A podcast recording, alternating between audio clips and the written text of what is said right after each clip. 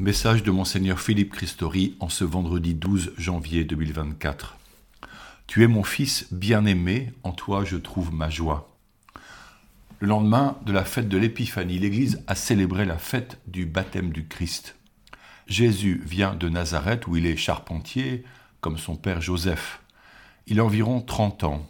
Il s'est longtemps préparé à son ministère public par cette vie cachée et humble au service des autres en présence de sa mère, Marie, veuve depuis la mort de Joseph. L'évangile de Marc commence par la prédication de Jean-Baptiste dans le désert qui invite à préparer le chemin du Seigneur. Jean-Baptiste donne un baptême de conversion pour le pardon des péchés.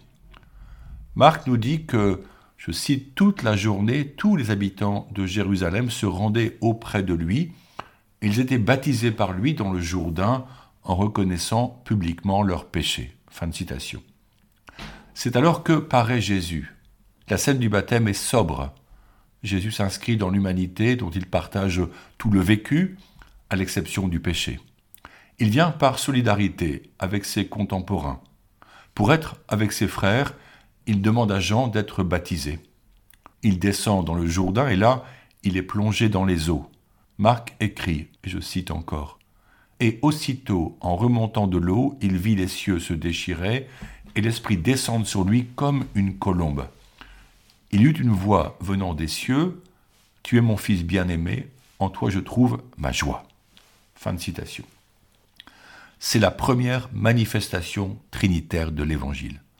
L'Esprit apparaît et descend sur Jésus, alors que la voix du Père le nomme son Fils bien-aimé. Jean est le précurseur pour annoncer le Messie qu'il nomme l'agneau de Dieu, le présentant par avance comme celui qui ôte le péché du monde et offre sa vie pour le salut de tous les humains. Si Jésus se soumet au baptême de Jean-Baptiste, nous-mêmes qui recevons ce sacrement sommes plongés dans la mort et la résurrection de Jésus. Une force nouvelle nous est donnée pour abandonner la vie de péché et de mort due au péché originel afin de recevoir la vie nouvelle en Christ associée à la promesse de la vie éternelle. Dorénavant, c'est l'Esprit qui poussera Jésus tout d'abord au désert pour y être tenté et vaincre Satan au bout de quarante jours, puis sur les routes de Galilée pour accomplir son ministère public. C'est par la force de la parole de la Bible que Jésus répond aux tentations, je cite, Arrière Satan, car il est écrit, c'est le Seigneur ton Dieu que tu adoreras, à lui seul tu rendras un culte. Fin de citation. La parole est notre rempart face à l'ennemi, une lumière pour notre route. En cette nouvelle année, nous sommes conviés par le pape François à une année d'approfondissement de notre vie de prière, dans le but de préparer le grand jubilé de l'Église universelle de 2025. Prier et adorer Voici un appel fort pour demeurer avec Jésus-Christ et recevoir ses appels à nous lever et à nous mettre en route vers nos frères et sœurs. Avec le Christ s'ouvre une promesse qui a été révélée aux saints apôtres. Toutes les nations sont invitées à former un même corps en Jésus-Christ par l'annonce de l'Évangile. Ce grand mystère est celui du salut apporté par Jésus et ouvert à tous en accueillant la promesse d'une vie nouvelle, nous transformant par la puissance du Saint-Esprit. La route est ouverte, la porte c'est le Christ, la force c'est l'Esprit. Cependant, la route est pentue, la porte est étroite, et nous entreprenons cette marche soutenue par la puissance de l'Esprit, guidée par la lumière divine. Vivre du baptême est une vocation exigeante, c'est un chemin de sainteté et de purification afin de croître en liberté authentique, non celle qui consisterait à vivre sans contrainte, mais celle qui se réalise dans l'amour parfait, tant de Dieu que de nos frères. Car, dit le psaume, amour et vérité se rencontrent. Lors de notre baptême, Jésus nous saisit pour nous amener à une vie nouvelle.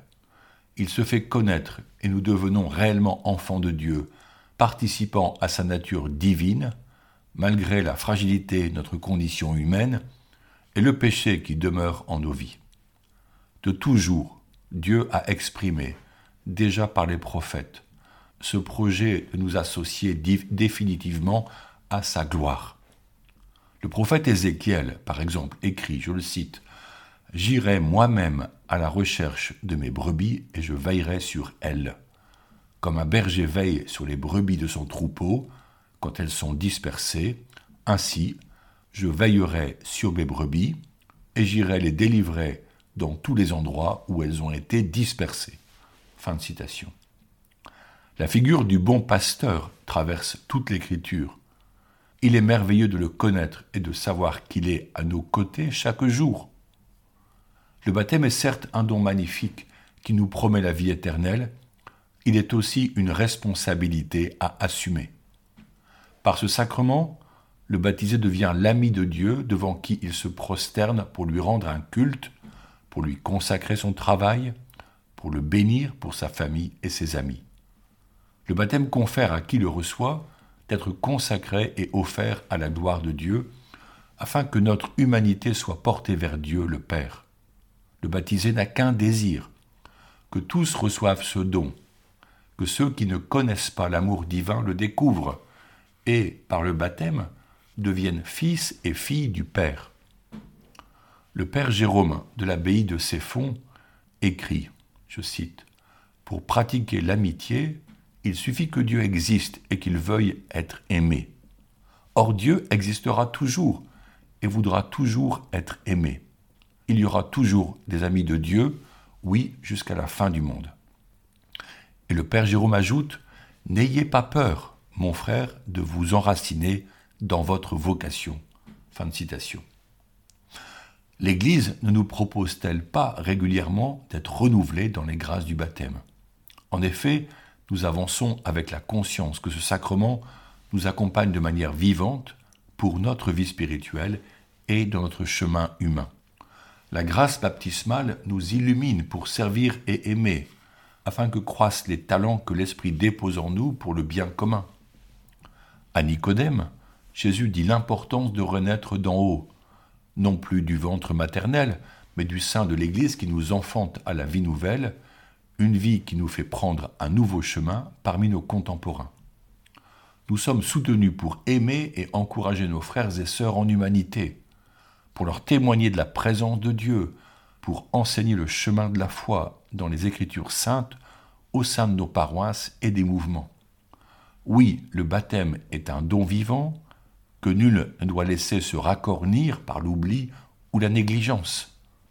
Ce qui réveille ce don en nous, c'est la vie de prière et de charité.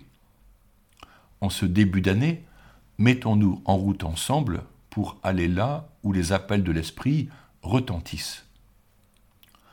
Puisque nous parlons du baptême, faisons mention des hommes et des femmes, adolescents et adultes, qui demandent le baptême.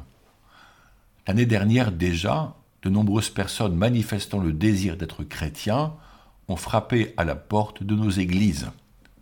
Depuis Pâques dernier, ce mouvement se confirme et nous pourrions vivre le baptême de plus de 50 personnes à la vigile pascale prochaine dans le diocèse.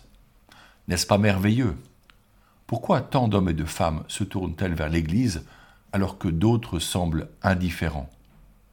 Le désir de sens, la découverte de la personne de Jésus, la rencontre de catholiques investis et accueillants, et d'autres causes encore motivent le choix de ces futurs membres de l'Église. Le témoignage des chrétiens a généralement été déterminant sur leur route vers cette demande. Aussi demandons-nous, quand suis-je témoin de Jésus mort, crucifié et vivant? Voici une disposition spirituelle à demander au Saint-Esprit en étant humble de cœur pour toute rencontre avec une personne inconnue qui nous demanderait de rendre compte de notre foi. Prions maintenant ensemble et confions la mission de nos paroisses en ce début d'année 2024. Prions souvent pour recevoir des pasteurs sur le cœur de Jésus, doux et humble, pour nous donner sa vie par les sacrements et l'enseignement. Ô Père, Dieu de bonté, nous te confions les jeunes appelés à la sainteté. Bénis leur vie et leurs projets, appelle parmi eux des prêtres pour notre Église. Jésus doux et humble de cœur, donne-nous des prêtres selon ton cœur, qu'ils s'offrent pour célébrer le saint sacrifice de la messe et les sacrements, qu'ils annoncent l'Évangile à tous en notre diocèse de Chartres.